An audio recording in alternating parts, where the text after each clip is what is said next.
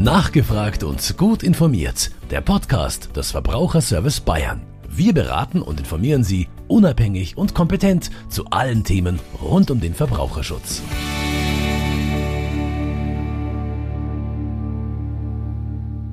Herzlich willkommen zu einer weiteren Folge des Podcasts Nachgefragt und gut informiert des Verbraucherservice Bayern. Mein Name ist Yvonne Meininger und ich arbeite als Redakteurin für den VSB, den Bayerischen Verbraucherverband mit 15 Beratungsstellen und 160.000 Mitgliedern. Sie hören eine Serie zum Thema Finanzdienstleistungen, die insgesamt vier Folgen umfasst. In dieser Folge geht es um das Thema Anlegen und Sparen. Dazu spreche ich mit Markus Latter, Fachteamleiter für den Bereich Finanzdienstleistungen beim Verbraucherservice Bayern aus der Beratungsstelle Bamberg. Hallo, Herr Latter. Hallo, Frau Meininger. Die Deutschen sind ja bekannt für ihren Spareifer. Nur derzeit gibt es leider kaum bis gar keine Zinsen bei der Bank. Im Gegenteil, immer mehr Banken verlangen sogar Strafzinsen auf Kontoguthaben und nennen diese dann Verwahrentgelt. Macht Sparen und Geldanlegen unter diesen Umständen überhaupt noch Sinn oder sollte man sein Geld nicht lieber gleich ausgeben? Also aus meiner Sicht macht äh, Sparen selbst in der heutigen Zeit noch Sinn, weil es ganz einfach so ist, dass wenn ich mir ein Vermögen aufbaue oder ein Vermögen habe, ganz einfach unabhängiger bin. Ja, ich kann mir meine Wünsche und Träume erfüllen und bin nicht abhängig von einer Bank in der Form, dass ich äh, Schulden habe und quasi ja die, die Schulden zurückführen muss mit meinen Kreditraten, die ich zurückzahle, sondern ich kann frei über mein Geld verfügen und kann entscheiden, was ich damit mache, was ich mir kaufen möchte, in was ich investieren möchte. Von daher sage ich, sparen ist immer sinnvoll. Es gibt ja auch dieses äh, Sprichwort, das ich äh, ganz gerne mag, äh, Geld macht nicht glücklich. Wir Deutschen sind ja in puncto Geld auch immer ein bisschen verschlossener im Gegensatz zu Menschen anderer Nationen. Wenn ich da mal in den angelsächsischen Raum schaue, die gehen da viel offener damit um.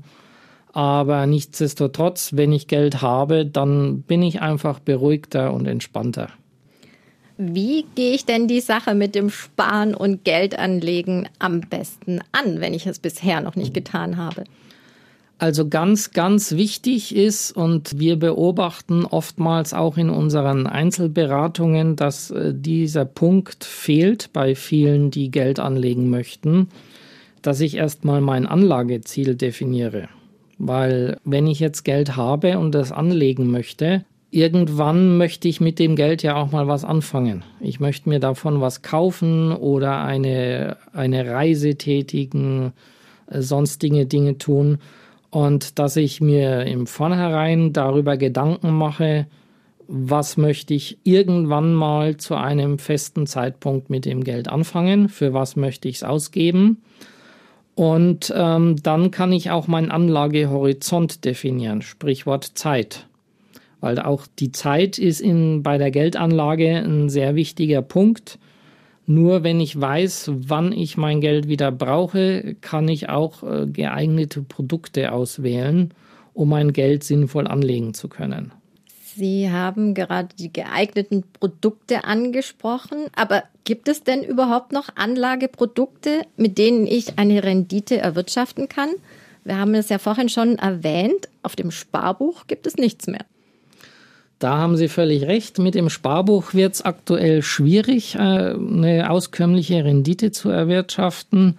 Wobei man natürlich auch sagen muss, dass die Deutschen, äh, ich nenne es mal sehr sparbuchlastig sind. Da gibt es eben dann in, in deren Portfolios oftmals äh, nur das Sparbuch oder das Festgeld, der Sparbrief, vielleicht noch ein Bausparvertrag.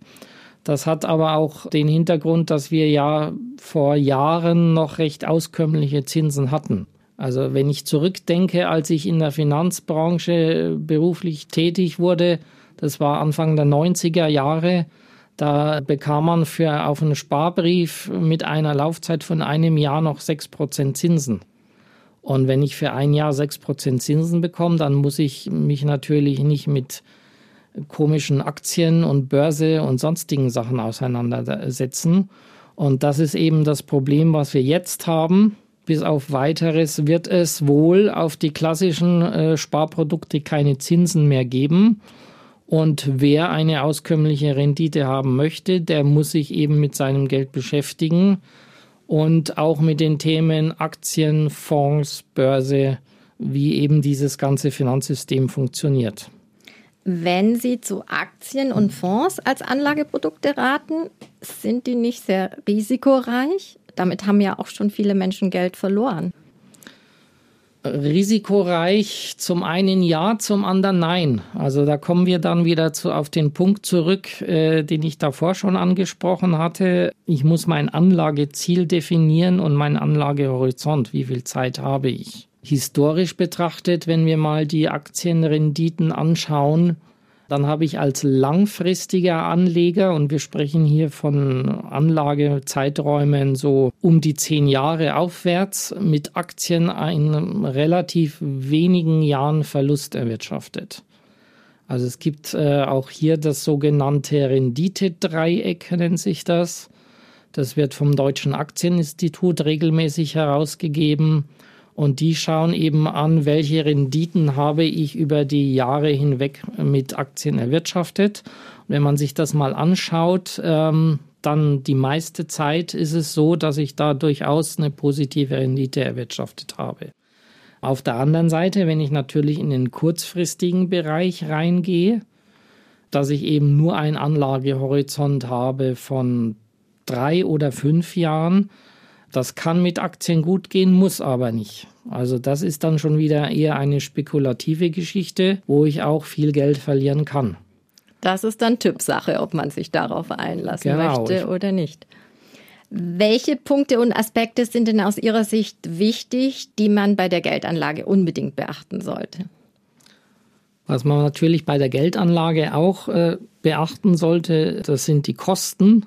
Jedes Finanzprodukt hat auch Kosten. Und je höher diese Kosten sind, desto mehr wird meine Rendite aufgefressen, ja, die ich eigentlich mit diesem Produkt erwirtschaften möchte. Und bevor ich mich für ein Produkt entscheide, muss ich mir hier natürlich auch immer die Kosten anschauen, die im Übrigen auch immer mittlerweile ausgewiesen werden müssen. Und bevor ich eben dann so ein Produkt zeichne, schaue ich mir die Kosten an und entscheide dann, ist das im Rahmen oder ist das Produkt äh, eben einfach zu teuer? Dann lasse ich lieber die Finger davon. Also wenn ich mir zum Beispiel jetzt mal einen Investmentfonds anschaue, was wir ja schon angesprochen hatten, dann ist, hat der in der Regel einen Ausgabeaufschlag, den ich am Anfang bezahlen muss. Bei einem Aktienfonds sind das so in der Regel 5%. Diese 5% werden mir am Anfang von meinem Kapital abgezogen und das muss ich erstmal wieder reinholen, bis ich auf Null bin.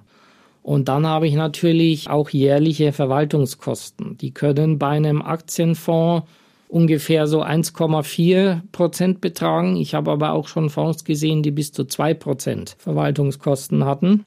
Und da ist eine günstige Alternative, können da ETFs sein. Das sind börsengehandelte Indexfonds die bei weitem weniger Kosten haben als äh, normale Aktienfonds. Ja. Warum haben die? Kosten? Weil ein äh, ETF-Fonds keinen Ausgabeaufschlag hat.